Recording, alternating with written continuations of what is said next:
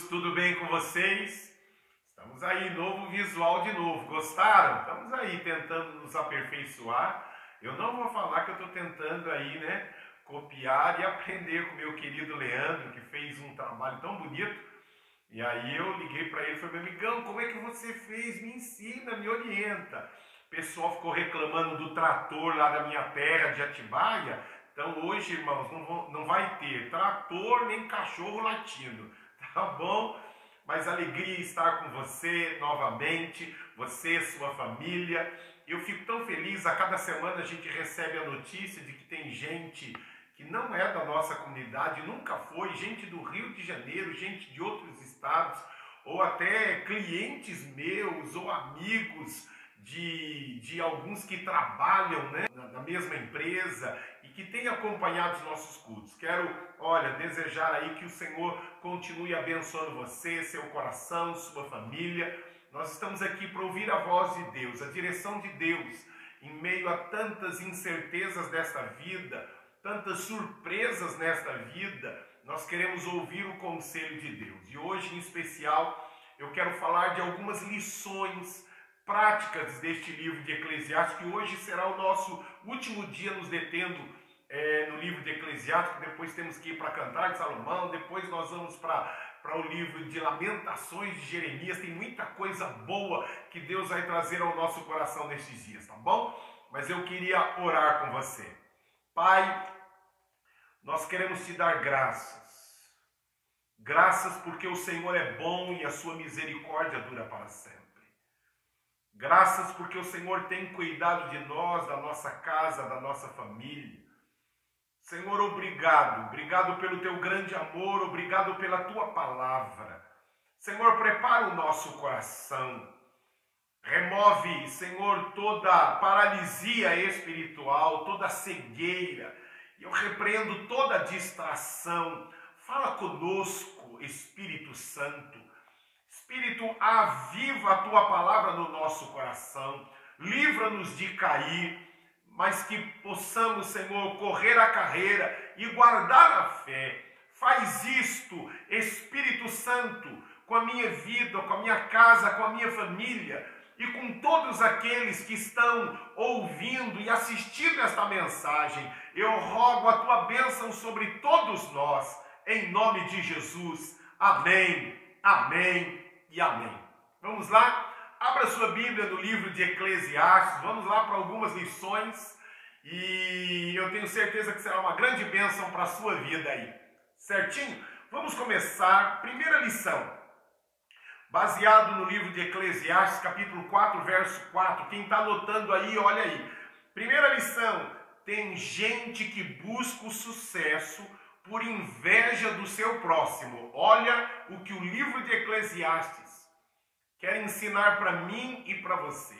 Insisto, tudo aquilo que foi escrito foi escrito para o meu e para o seu proveito. Esteja atento, porque Deus está querendo chamar a minha e a sua orientação, chamar a minha e a sua atenção para algumas coisas importantes que precisam ser mudadas e melhoradas na nossa vida. Tá certo? Vamos lá. Lição 1. Tem gente que busca o sucesso por inveja do seu próximo. Eclesiastes capítulo 4, verso 4. Por favor, pode ler.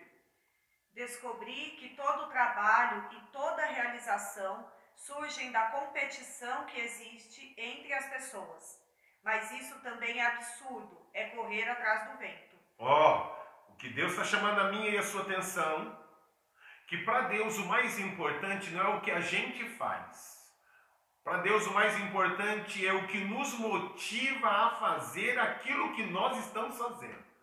Duas pessoas podem estar fazendo a mesma coisa, mas uma está agradando a Deus e a outra não. Por quê? Qual a diferença? A motivação que levou eu e você a fazer aquilo que nós estamos fazendo.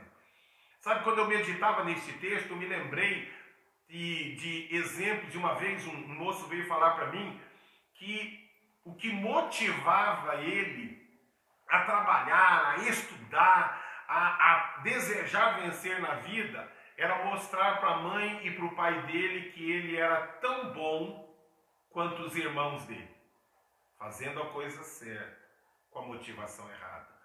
Uma vez eu ouvi um testemunho de um pastor que ele contou que ele chegou numa loja e ele estava assim, não estava muito bem vestido, né? Tava lá uma calça jeans meio rasgada, uma camiseta meio, né, meio surrada e ele acabou se apresentando como pastor. E quando ele se apresentou como pastor e com a roupa meio surrada, o vendedor não deu muita atenção para ele.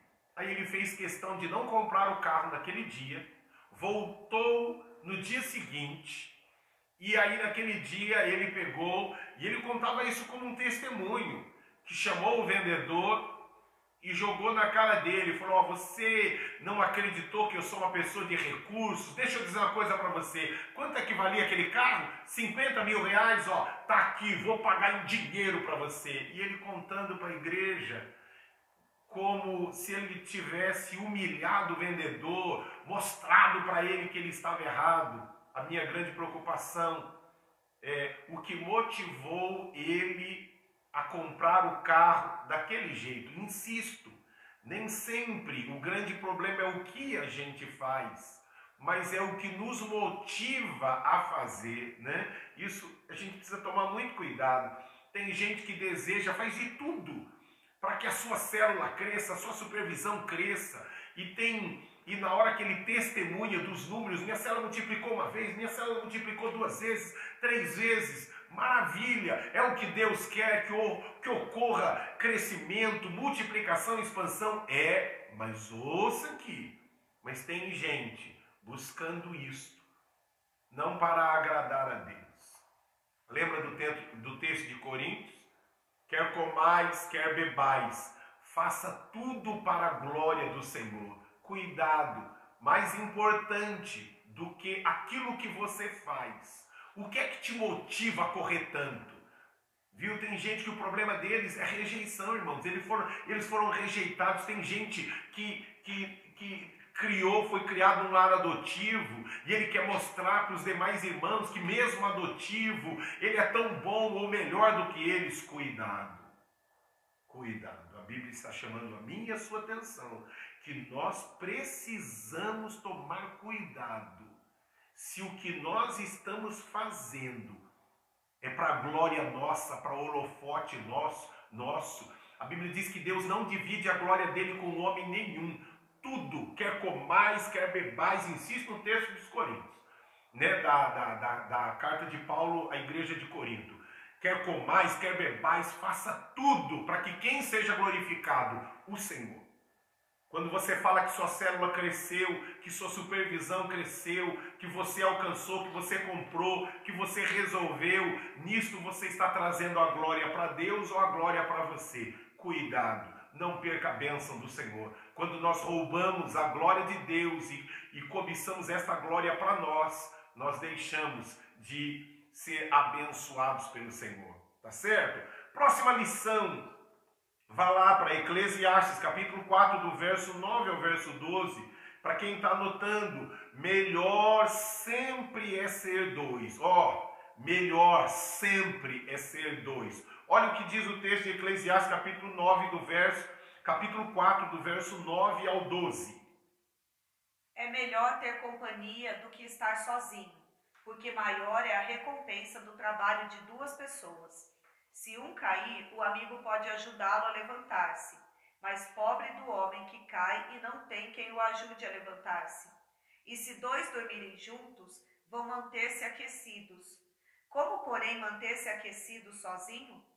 Um homem sozinho pode ser vencido, mas dois conseguem defender-se. Um cordão de três dobras não se rompe com facilidade.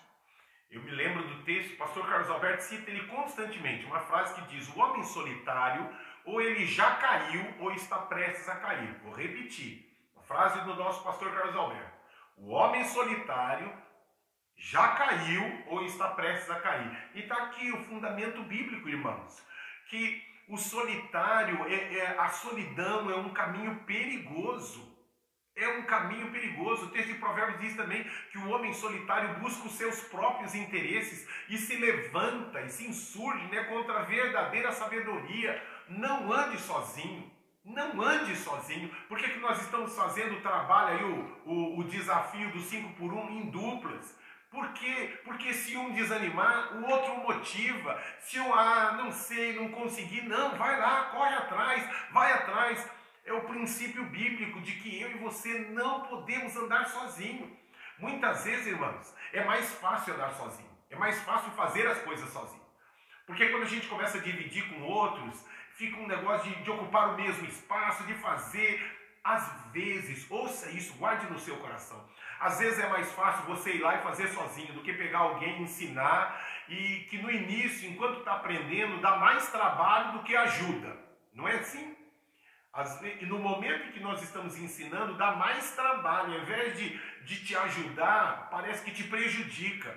Mas a recompensa virá depois. Cuidado. Eu me lembro de uma vez, eu participei de uma reunião e aonde havia lá um, um CEO e ele compartilhou lá na, na, naquele grupo que nós estávamos reunidos que ele havia sido contratado por uma empresa, mas logo que ele chegou na empresa, o presidente da empresa chamou ele e disse o seguinte: ó, oh, ouça aqui, na minha empresa ninguém trabalha sozinho. Você precisa escolher duas pessoas e ensinar para elas tudo o que você faz. Elas precisam estar aptas, que na sua ausência elas conseguem fazer tudo o que você faz, como você faz. Se você não estiver disposto a trabalhar assim, o seu tempo aqui na empresa nem começa. Então, mudou-se a mentalidade, até no mundo corporativo. Irmãos, mundo corporativo. Antigamente, quando a gente, ó, não vou ensinar ninguém, porque se, se alguém mais souber o que eu estou fazendo, eu corro o risco de ser mandado embora. Mentalidade antiga, do mundo corporativo. Mundo corporativo, viu? Eles aprenderam com o princípio bíblico. Que, ó, você precisa dividir o que você tem, você precisa dividir o seu conhecimento. Você não pode trabalhar sozinho, você não pode decidir as coisas sozinho, você não pode guardar todas as suas informações, só você sabe, só você resolve. Não. Não é aquilo que a Bíblia ensina eu e você. Não ande sozinho. Ligue para alguém, compartilhe, divida, traga para próximo viu? Princípio de, bíblico de Deus para mim e para sua vida. Não ande sozinho, tá certo? Vamos para o próximo. Tá ali. Terceira grande lição, baseada lá no Eclesiastes capítulo 4, verso 13. Para quem está anotando, aceitar conselhos com predisposição para mudar e com humildade. Ó, oh, eu e você precisamos aceitar conselhos com predisposição para mudar e com espírito humilde. Ouça lá o que diz Eclesiastes capítulo 4, verso 13. Melhor é um jovem pobre e sábio do que um rei idoso e tolo, que não mais aceita repreensão. Viu? Ó, oh, tem gente, irmãos, se a gente vê errando, a gente fala, eu vou falar para ele, eu vou avisar que vai dar errado. Você é louco. Corre, se for aqui na minha terra Atibaia, corre o risco de eu tomar um coice. Ó, oh, a Bíblia nos ensina que eu e você precisamos ter um coração humilde. E não é só ouvir, estar predisposto a mudar. Por que, que a Bíblia chama aqui, ó, atenção, né? Olha aqui, ó, do que um rei idoso e tolo que não mais aceita repreensão. Meu irmão, será que você, vamos parar um pouquinho aqui para ver você, para fazermos um check-up? Você é alguém que as pessoas têm liberdade de chegar para você, olha, não seria melhor deste jeito, não seria melhor. Você já parou para considerar, olhando desta outra forma, as pessoas têm liberdade de falar para você, de dizer que talvez o que você decidiu foi errado. Ouça aqui, ó, eu não sou não sou apaixonado pelo nosso prefeito, oro por ele todos os dias. Mas eu preciso dar aqui a, a, a, a minha, o meu parecer, que ele ganhou 10 pontos comigo. Porque ele tomou uma decisão, não importa se é errado ou não, mas ele tomou uma decisão de rodízio e fez lá uma semana de rodízio. Só que chegou no domingo, ele fez o que? Avisou todo mundo: olha, a partir de amanhã volta o rodízio anterior. Para mim, minha leitura, tá? Minha leitura. Ele foi humilde o suficiente para pegar e dizer: olha, hum, tentei, mas errei. Vamos voltar, vamos retroceder. Então, deixa eu dizer uma coisa. Você é alguém que aceita, viu? Que as pessoas digam para você: ó, oh, eu acho que você decidiu está errado. É melhor você voltar. Não, é melhor você mudar. Nós precisamos ser. A Bíblia está dizendo para mim e para você que este não é um caminho de orientação bíblica para mim e para a sua vida. Tá certo? Vamos lá. Próxima lição, baseada agora em Eclesiastes capítulo 5, verso 1 a 3. Eu falei, irmãos, que, que o livro de Eclesiastes é rico demais, demais. Vá comendo, bebendo, guardando, ouça reouça esta mensagem, compartilhe com outras pessoas, sempre fazendo um, um, um check-up entre vocês. Será que eu sou assim? Será que eu sou assim? Será que eu sou assim? Vamos lá, né? Eclesiastes capítulo 5, do verso 1 ao 3, que vai falar a respeito de reverência e prudência no falar. Vamos lá. Quando você for ao santuário de Deus, seja reverente quem se aproxima para ouvir é melhor do que os tolos que oferecem sacrifício sem saber que estão agindo mal. Não seja precipitado de lábios, nem apressado de coração para fazer promessas diante de Deus. Deus está nos céus e você está na terra, por isso, fale pouco. Das muitas ocupações brotam sonhos, do muito falar nasce a prosa vã do tolo. Você já teve vontade de chegar para alguém e falar assim: meu amigo, fale menos, fale menos, fale um pouco menos, ou né? Ou chora, cala boca um pouco. Oh, irmãs, esse daqui duas grandes lições. Primeiro, a reverência. Guarda, eu me lembro desde Pititico, guarda o teu pé quando entrares na casa do Senhor. Tem algumas igrejas que tomam atitude, né? Eu acho bonito, eu acho legal isso. Tem, tem igrejas, irmãos, se você chegar lá e, e eles estão orando, trava a porta ali, ninguém entra enquanto não acabar a oração. Uma atitude de quê? De reverência. Já mencionei, né? Muitas igrejas abandonaram este hábito, mas eu acho algo tão bonito. Mesmo que digam, ah, isso é uma atitude religiosa, mas eu vejo isto como uma atitude de reverência. Tanta gente que quando chega na igreja, antes de conversar, de falar com alguém, ele dobra o seu joelho e diz: Senhor, obrigado. Alegrei-me quando me disseram: Vamos à casa do Senhor. Senhor, obrigado, porque eu estou na tua casa para adorar a ti. Uma atitude de reverência. Alguns de nós, irmãos, no excesso de liberdade, no excesso de familiaridade, a gente acaba perdendo a sensibilidade da presença de Deus, da glória de Deus, do Shekinah de Deus.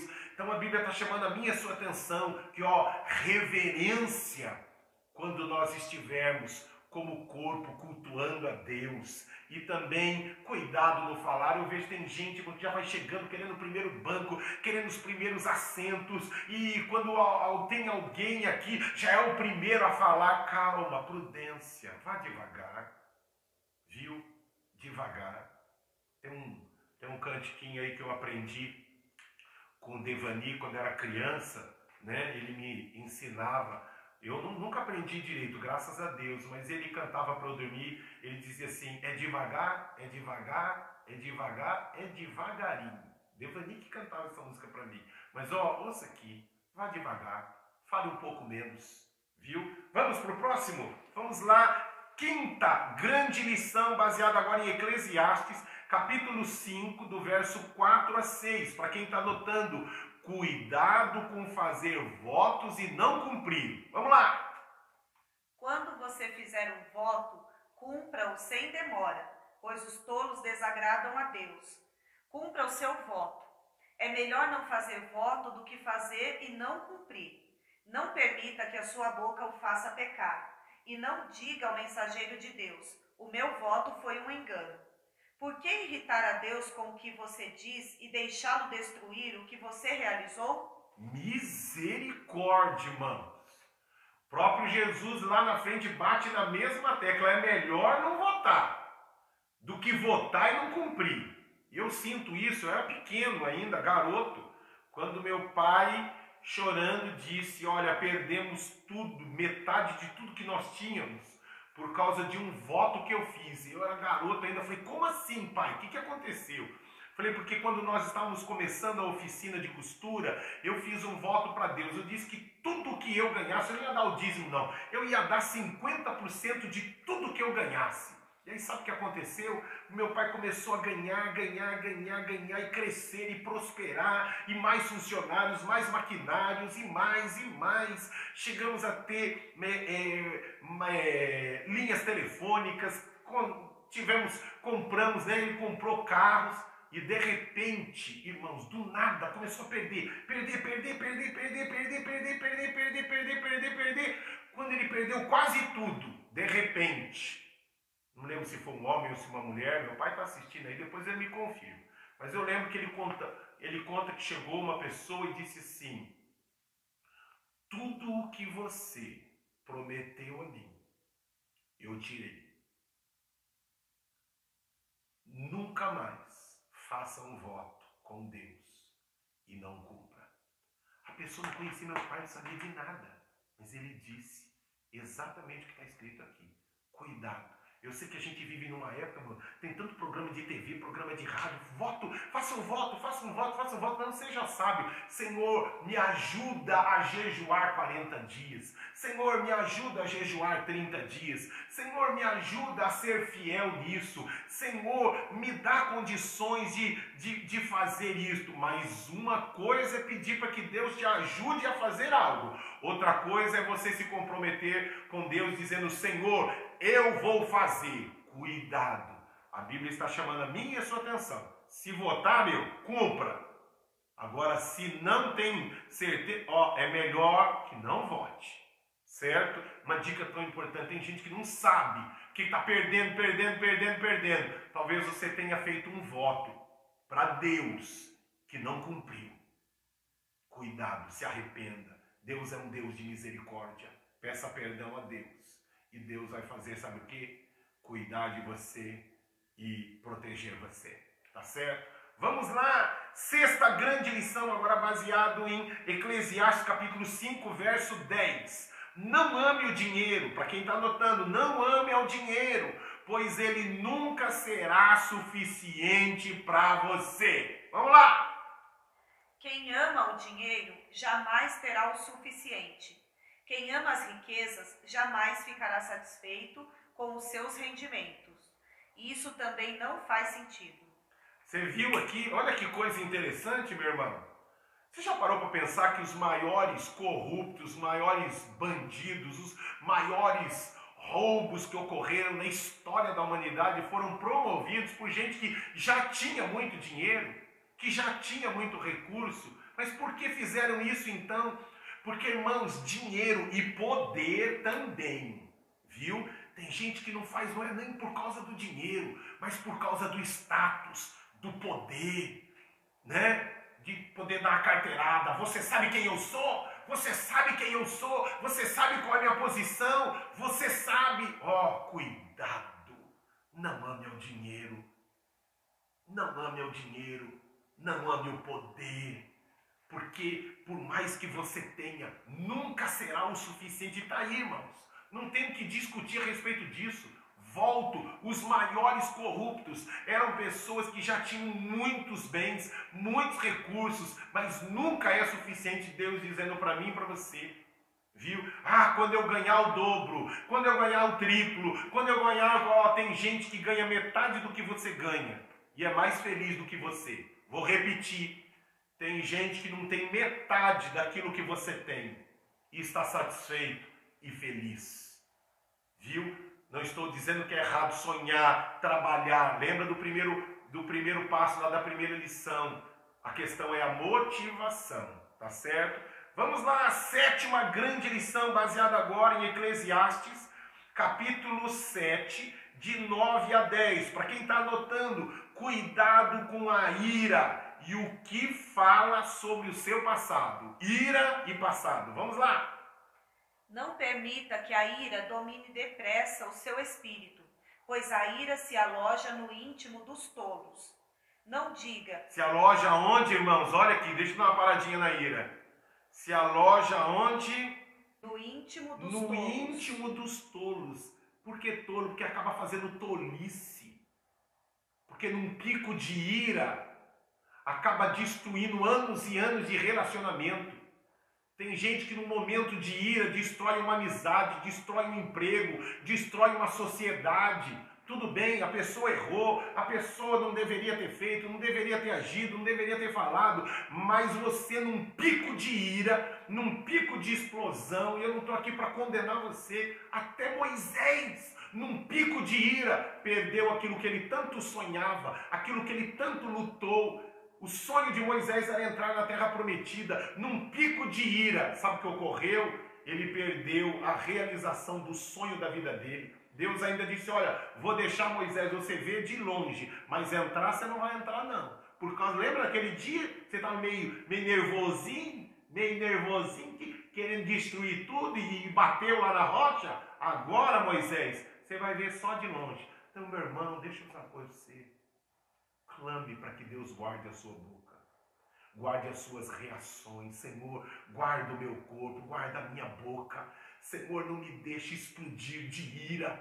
Senhor, guarda-me, me dá domínio próprio. Me dá domínio próprio. Clama a mim, diz o texto de Jeremias, e responder-te-ei. Pede-me e te darei.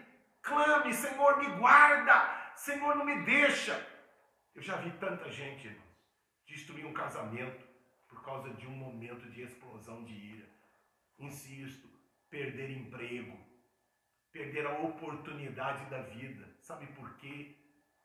Porque teve um pico de explosão de ira. Cuidado, controle-se. Sequência do texto lá de Eclesiastes 7, de 9 a 10. Não diga, porque os dias do passado foram melhores que os de hoje? Pois não é sábio fazer tais perguntas. Insisto aqui, já falei um pouco sobre isso nos outros textos, nos outros cultos de Eclesiastes, né? E soltei até aquele videozinho lá, lembra lá, o melhor dia da sua vida, quando é? É hoje. Então deixa eu falar uma coisa aqui, para de ficar, olha Deus repetindo novamente. Tudo que ocorre, ocorre com um propósito. É Deus chamando a minha e a sua atenção novamente. Então pare com isso. Ah, no meu tempo, na minha época, lá atrás, para. Foi bom lá, tá bom, mas faça algo melhor hoje. Lembra lá do treinamento? Dá para melhorar? Então faça. Talvez você não tenha o vigor daquela juventude, talvez os amigos não sejam os mesmos, talvez não seja o mesmo grupo, não seja a mesma célula, nem a, nem a mesma comunidade, mas deixa eu dizer uma coisa para você: faça de hoje o melhor dia da sua vida, o melhor lugar, os melhores amigos. Isso está na minha e nas suas mãos. E pare de ficar falando que no passado, no passado, no passado. Né? Tem quando o povo sai de uma igreja, fala, ah, na minha igreja, na minha igreja. Então por que saiu de lá, mano? Por que saiu de lá? Para! Valorize o hoje. Valorize quem te, Deus colocou como seu líder hoje, como sua célula, como sua comunidade, como seu trabalho. Ah, quando eu trabalhava lá, né, lá na, na, né, na Alpargatas, nem existe mais. Para com isso. Valorize o dia de hoje, valorize o emprego que você tem hoje, valorize os amigos que você tem hoje, valorize as oportunidades que você tem hoje, porque hoje é o melhor dia da sua vida. Pode dar um grito de glória a Deus aí na sua casa. Vamos lá, prontinho, vamos lá para o próximo. Oitava lição, baseada agora em Eclesiastes, capítulo 7, verso 14. Para quem está anotando, aprenda a glorificar a Deus em tempo de abundância e em tempo de adversidade. Já toquei tanto nesse assunto e vamos repetir de novo. Porque está baseado lá em Eclesiastes, capítulo 7, verso 14. Quando os dias forem bons, aproveite-os bem. Mas quando forem ruins, considere Deus fez tanto um quanto outro para evitar que o homem descubra qualquer coisa sobre o seu futuro.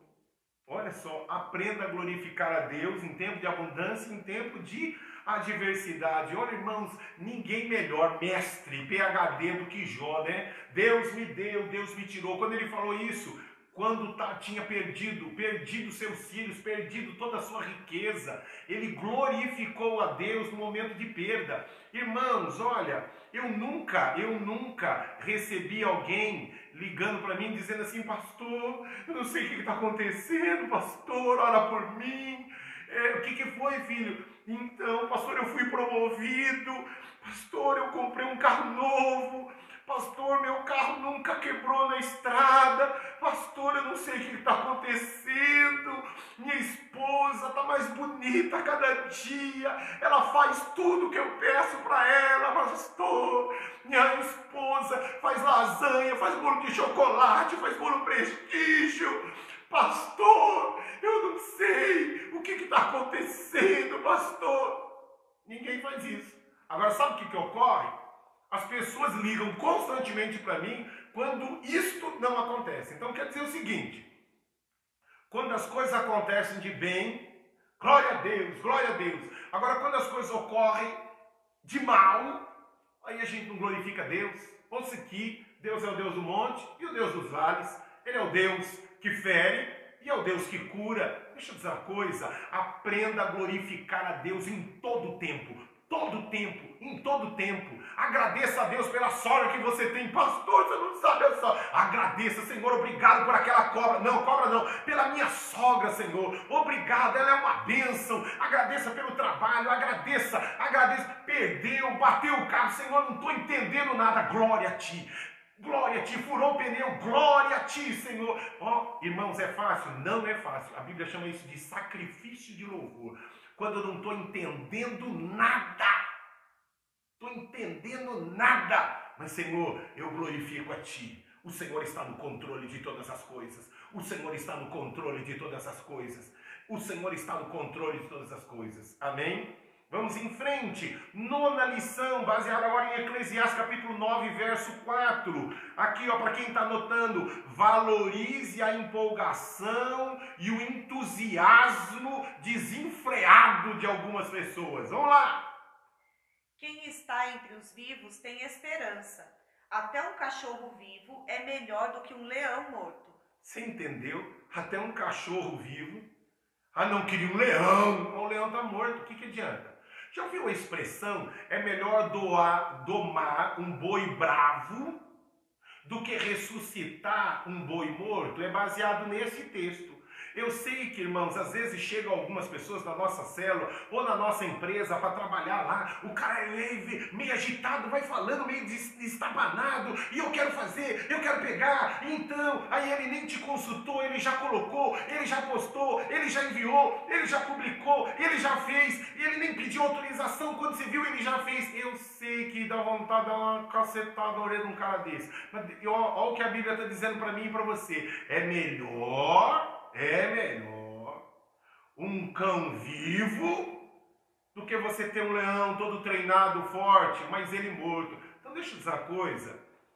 Aprenda a lidar, ensine, doutrine, ensine, oriente, vai devagarzinho, estabelecendo, sem, sem matar a empolgação, sem matar a alegria, só vai com muito amor, vai um pouco mais devagar, com cuidado. Olha, ótimo, mas na próxima vez me avisa antes. É melhor você ter um cão vivo do que um grande leão, mas ele morto. Então, valorize, não mata aquele que às vezes chegou, né? Às vezes tem pai, meu filho é elétrico demais, eu não sei o que, que ele tem, ele é hiperativo, ele é agitado, eu vou mandar para um psicólogo, eu vou mandar para um terapeuta, eu vou. Para, para, para, para, aprenda a lidar, doutrine ele viu toda essa alegria, todo esse entusiasmo. Meu sobrinho aí, né? Irmãos do céu, quem conhece o Tiago? Tiago, irmãos, ele não é ligado no 120, ele é ligado no 220. Mas eu vejo quanto esse menino vai abençoar tanta gente, porque ele é um menino alegre, empolgado, entusiasmado. Então, deixa eu dizer uma coisa. Aprenda a lidar com entusiasmo. Não seja matador de sonhos e matador de entusiasmo de ninguém. Amém? Então vamos lá. Próxima, décima grande lição, baseado no texto de Eclesiastes, capítulo 9, verso 18. Para quem está anotando, cuidado, pois não precisa de muito para destruir o muito que você tem. Você vê que agora nós já falamos um pouco sobre isso, mas agora é um outro texto tratando por um outro ângulo. Vamos ouvir. A sabedoria tem mais valor do que um arsenal de guerra. Mas um só erro é capaz de destruir os bens que ela concede. Olha o que, a Bíblia está me dizendo, para mim e para você, que um só erro pode destruir um arsenal de guerra. Cuidado com as suas atitudes.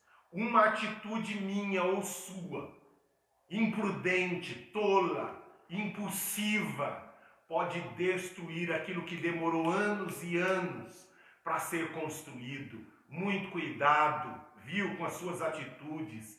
Eu me lembro que na live nós mencionamos lá o texto de de 1 Pedro 5, 6 a 11. Dá para ler? 1 Pedro, olha aqui que vai remoer o cuidado que eu e você precisamos vigiar. A Bíblia diz que nós precisamos vigiar e orar, porque o, o inimigo ele anda ao nosso derredor, bramando como um leão, querendo destruir. Foram tantos anos para você construir esse seu casamento, tantos anos para sua empresa chegar onde chegou, tantos anos para construir esse relacionamento de amizade, de confiança, e às vezes uma atitude pode colocar tudo isso em risco.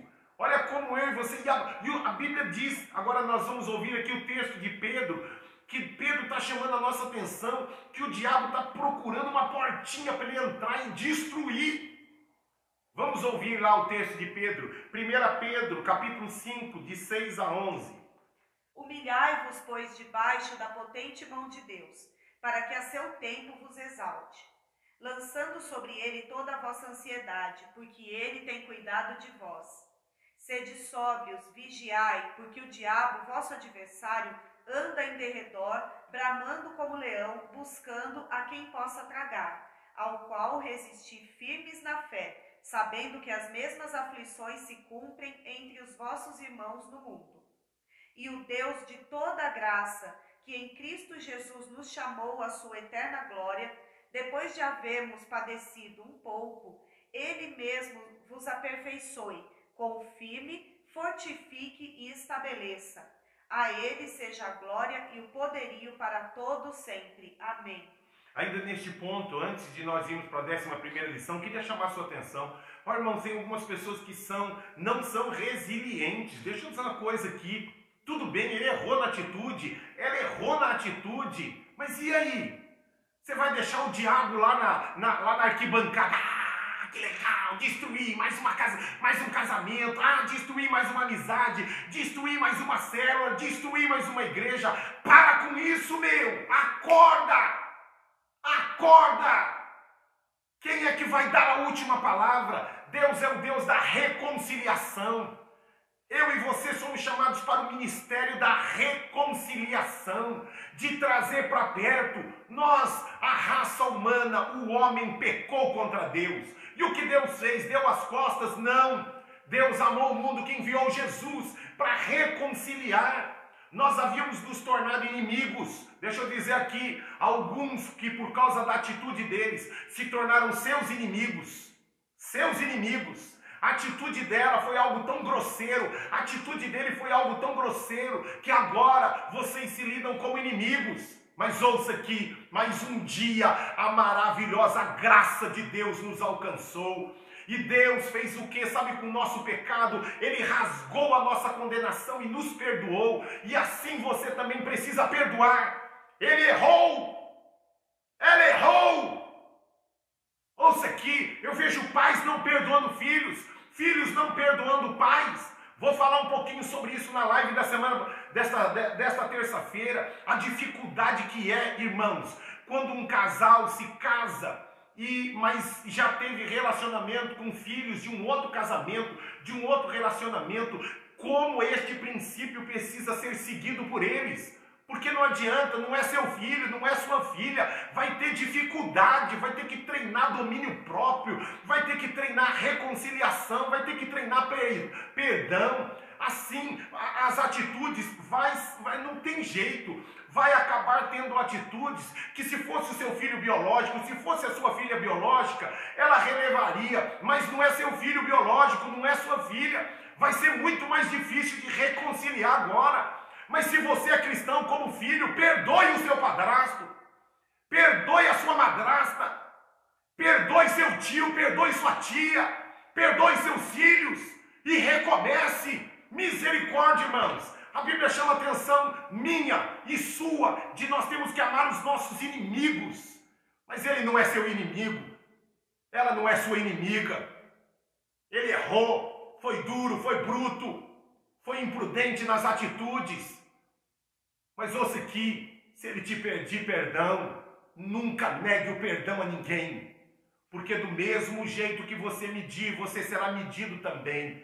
Vou repetir, do mesmo jeito que você medir, você será medido também. Um dia você vai se tornar pai, um dia você vai se tornar mãe. Ouça que perdoe, perdoe, abre as janelas dos céus para você, para que o perdão de Deus nunca se afaste da sua vida. Tá certo? Vamos em frente. Ah, pastor, o senhor está nervoso? Tô não, irmãos, é porque eu amo você.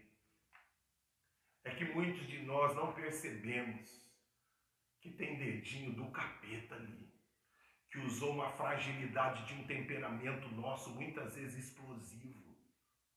Irmãos, não estou condenando você, mencionei até Moisés, um homem brando, mas em um determinado momento explodiu.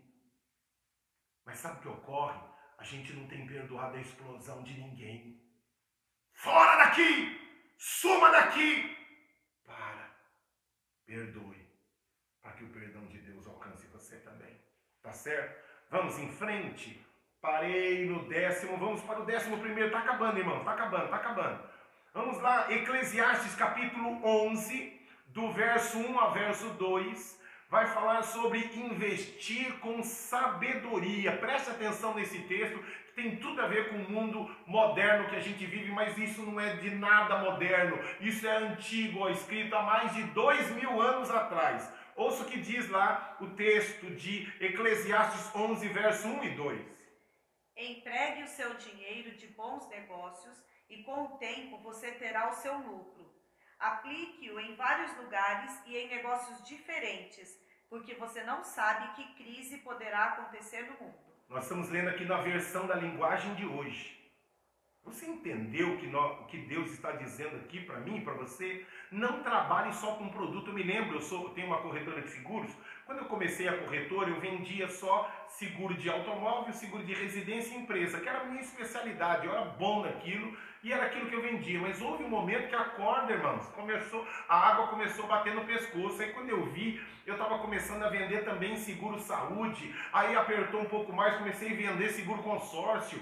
É, aí quando eu vi, eu estava vendendo agora também plano odontológico, saúde, engenharia, aeronáutico, transporte e a coisa subindo aqui, porque não adianta, irmãos, nós vivemos uma época que você não pode vender um produto só, não. Você tem que trabalhar com muitas outras coisas. E agora, essa semana, eu, eu, eu tive uma reunião aí que eu vou trabalhar agora também com empréstimo, com financiamento bancário. Mas é uma corretora de seguros, meu irmão, eu estou segmentando para várias coisas. Vários salões de cabeleireiro que eu já fui aí, Davi Cabeleireiro deve estar assistindo a minha querida Janete, Carol e outras pessoas aí que trabalham com segmentos que eu tenho falado, olha, coloca uma vitrine bonita, coloca uma geladeira cheia de Coca-Cola, mas assim, que o povo vai chegar lá na época de calor, fica morrendo de vontade, aí você está ganhando dinheiro com a Coca-Cola, está ganhando dinheiro com refrigerante, bota um salgadinho, bota um bolo, bota, tem gente que vende bijuteria, vende produtos, mas ó, você está no mesmo, usando às vezes a mesma estrutura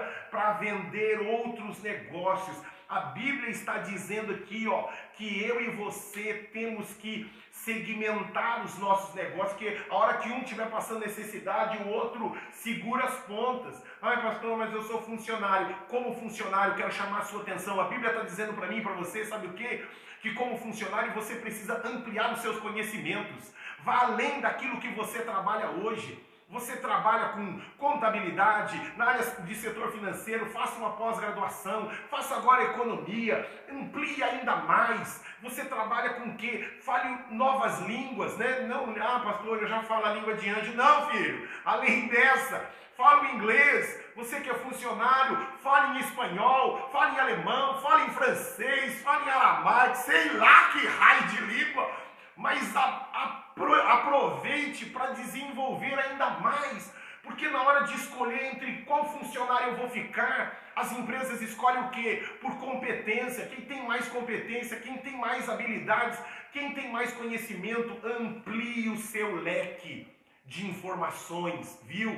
Amplie o seu leque de conhecimento. Eu me lembro de um amigo meu, ele, não sei se ele está assistindo Zeca. Eu lembro de uma vez ele, ele já ele já falava o inglês, o português, né? Português, inglês e falava também o espanhol e, e acho que o francês. Aí eu perguntei para ele, ele falou: "E aí, meu amigão, tudo beleza?" Falou, não, agora eu vou começar agora a aula de alemão. Eu falei, alemão, meu, você já fala inglês, você já fala português, você já fala espanhol, já fala francês. Ele falou, David, se eu não estiver uns dois, três, quatro passos à frente daqueles que trabalham junto comigo no meu departamento, a qualquer momento eu perco minha cabeça.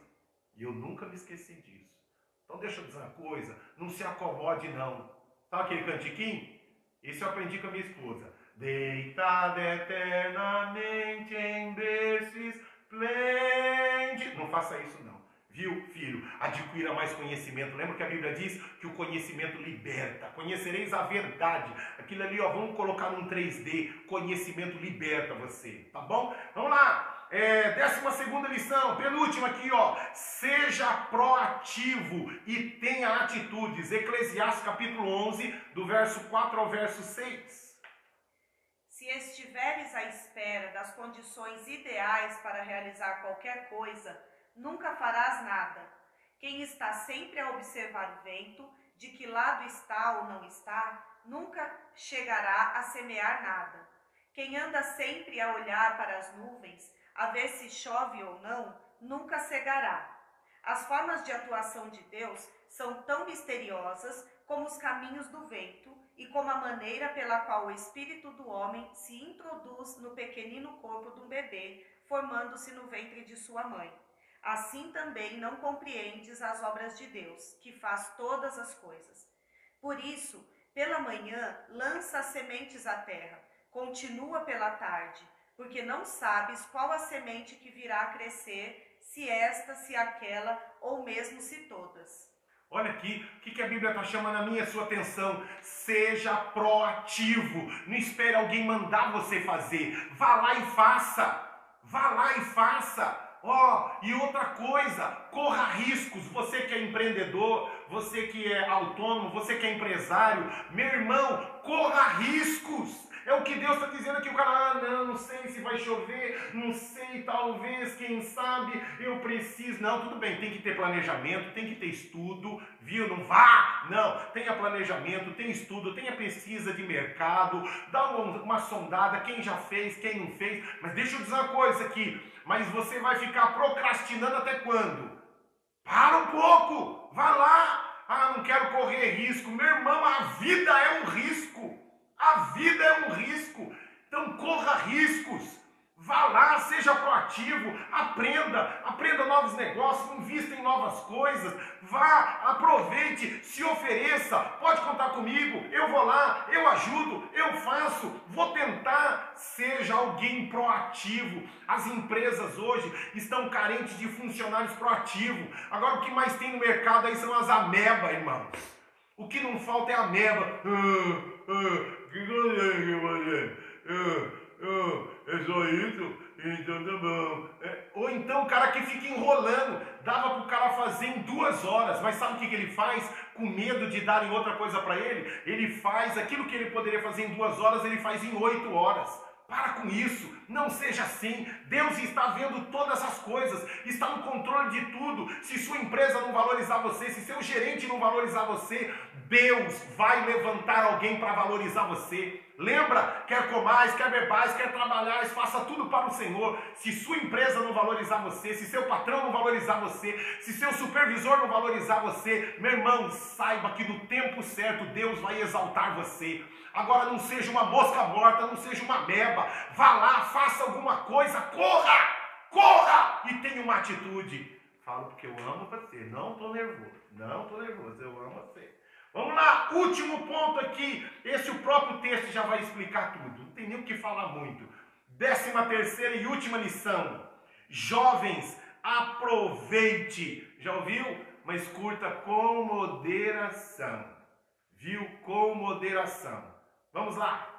Primeiro, Eclesiastes 11, 9 e 10. Eclesiastes capítulo 11, verso 9 e 10. Olha o que está escrito para mim e para você. Alegre-se, jovem, na sua mocidade. Seja feliz o seu coração nos dias da sua juventude.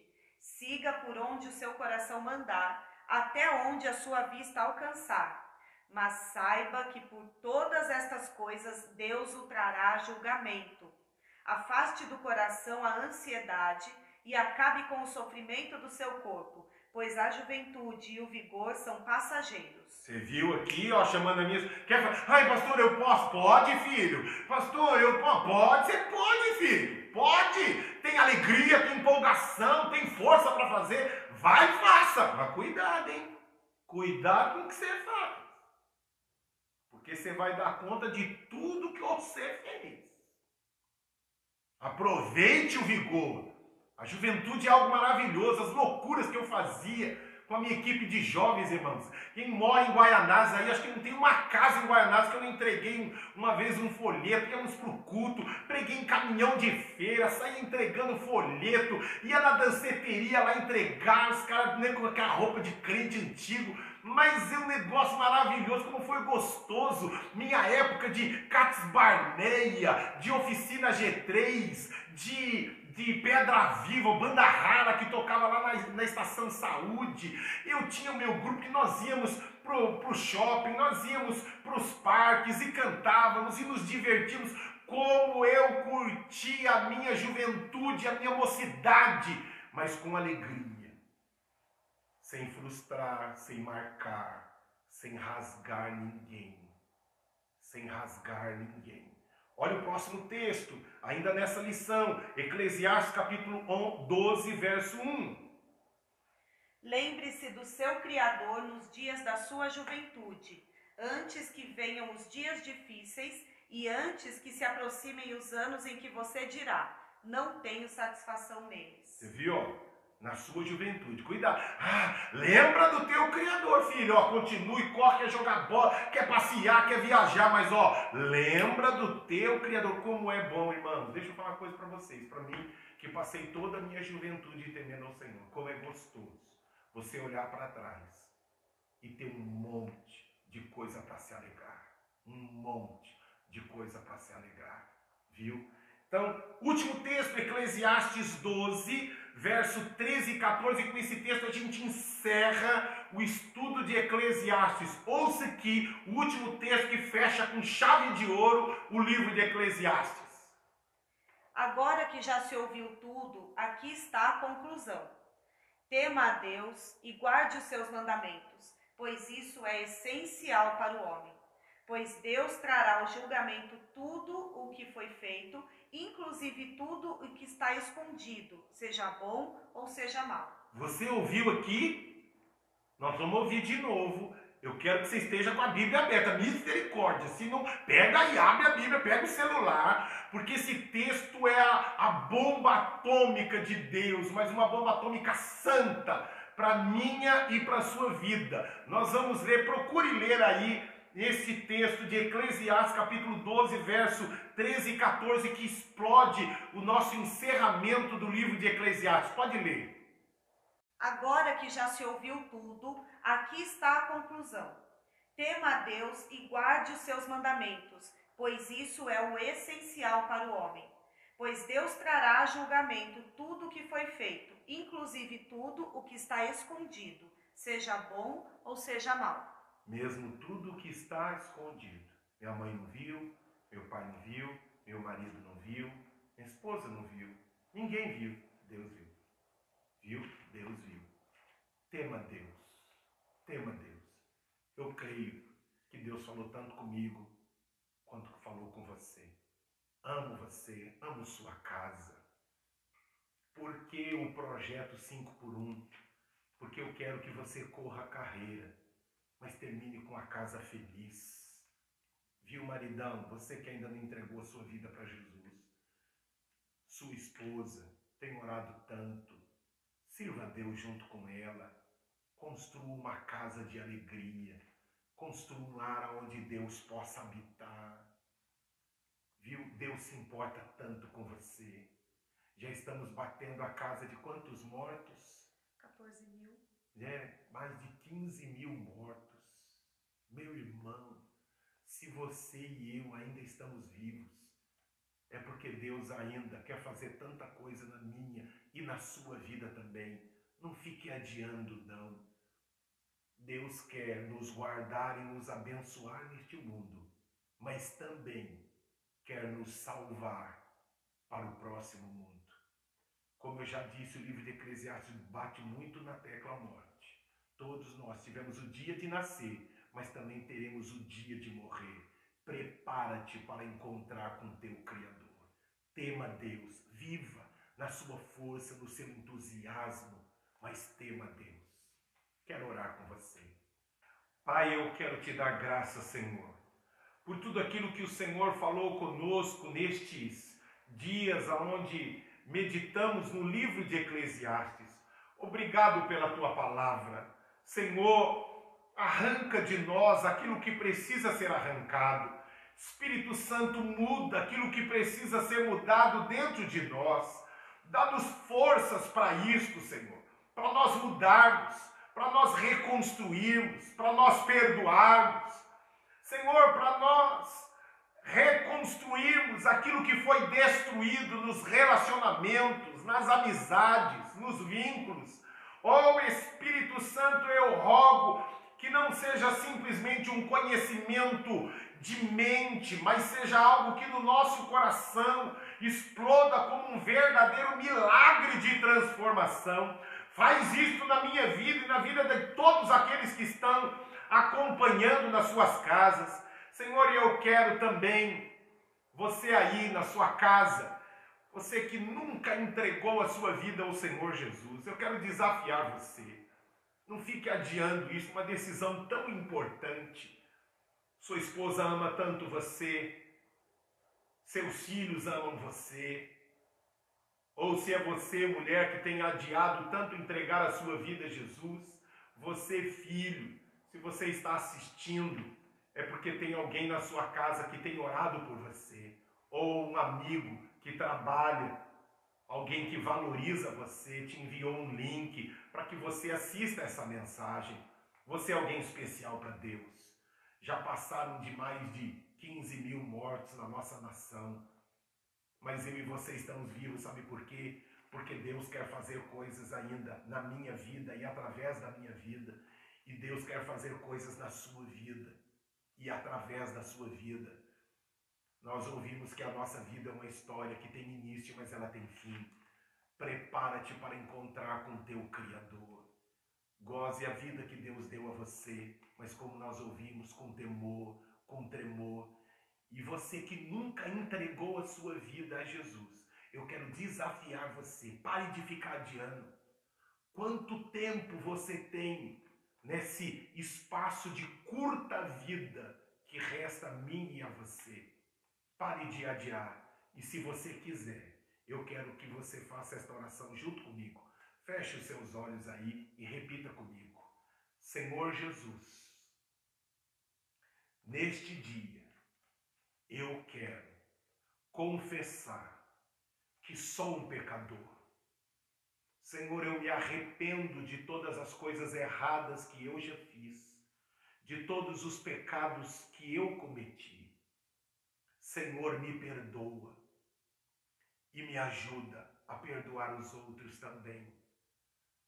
Faz uma nova história na minha vida. Eu entrego a Ti o meu coração. Eu entrego a Ti o controle da minha vida confesso que tu és Jesus, o meu Deus e o meu dono. Cuida de mim, faz algo novo, arranca o coração de pedra e me dá o teu coração. Eu confesso que eu te amo e creio que um dia eu estarei contigo na eternidade e nos céus. Em nome de Jesus. Amém. Amém e amém. Oi, irmãos queridos da comunidade da Graça de São Mateus. Quero mandar um beijo para vocês e oferecer essa canção para todos vocês, dizemos que, dizendo que estamos com muitas saudades, viu?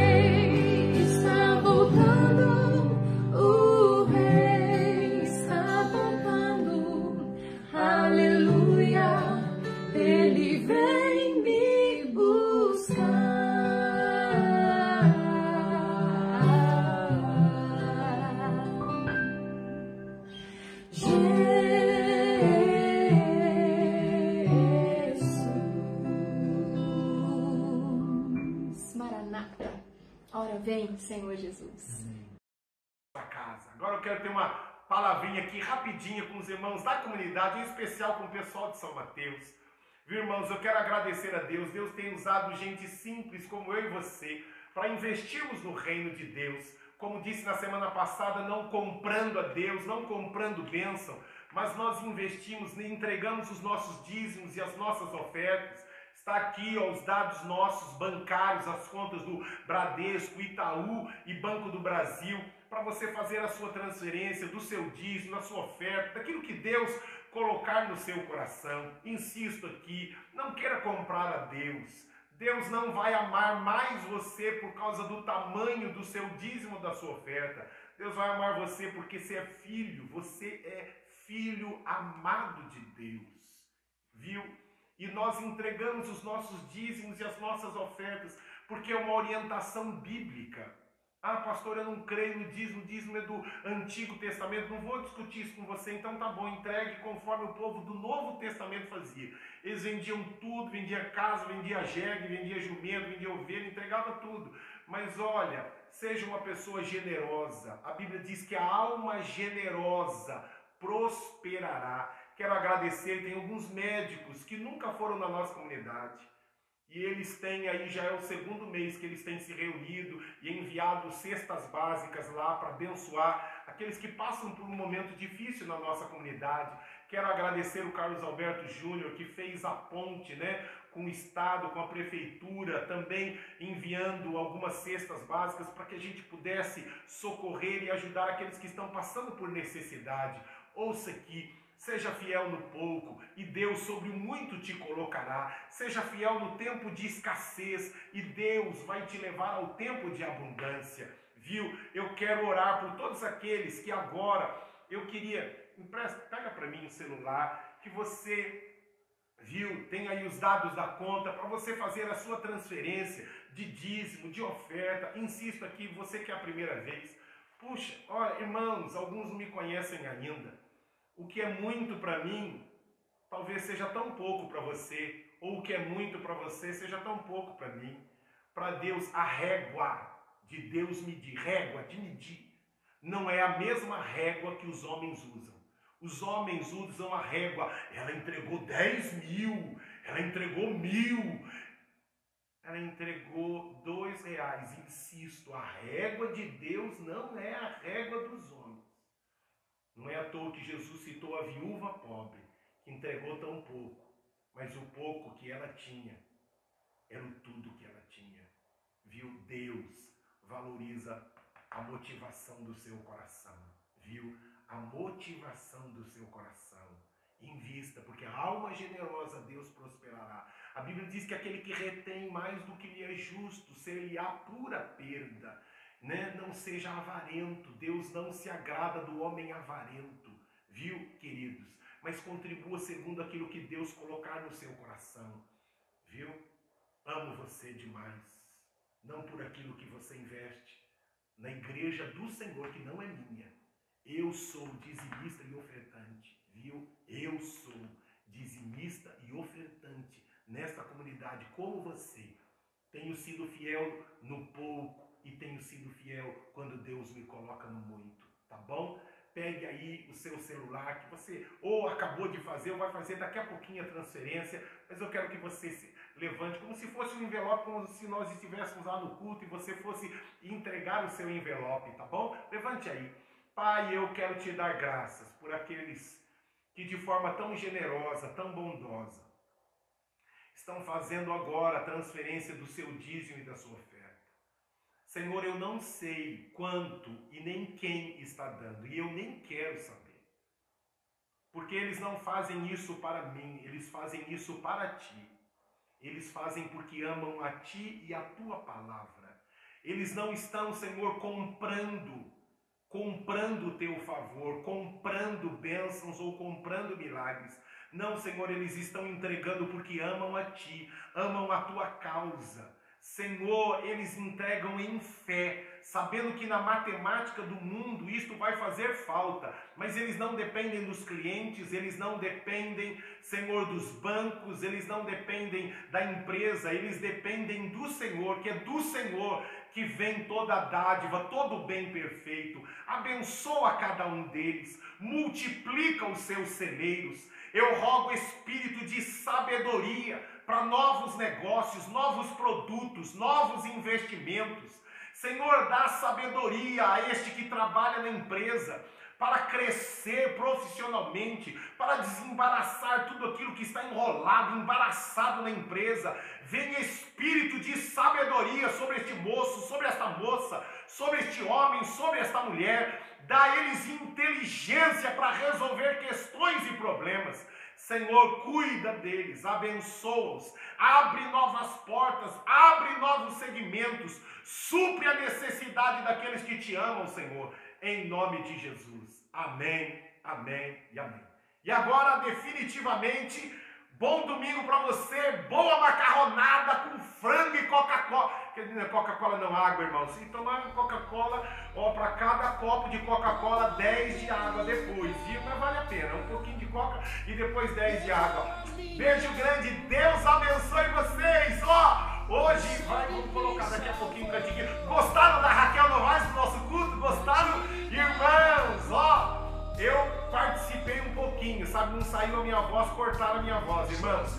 Mas aqui, para quem não ouviu minha voz no início, eu quero cantar para vocês agora. Maravilhosa graça. Meu amor, meu amor, 감 사.